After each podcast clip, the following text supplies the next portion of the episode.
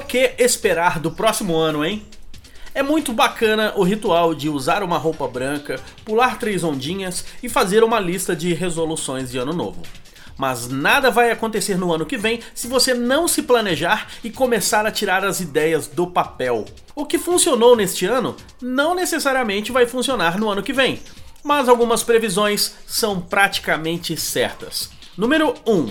Se você não aparecer nos primeiros resultados do Google, seu concorrente ganhará mais espaço. Quem não é visto, não é lembrado. Número 2. Se você não utilizar vídeos para falar de seus negócios, seus clientes vão procurar vídeos de seus concorrentes. O consumo de vídeos tem crescido a cada ano. Número 3. Se você não estiver presente de alguma forma na vida pessoal de seus clientes, será mais fácil para eles se tornarem infiéis.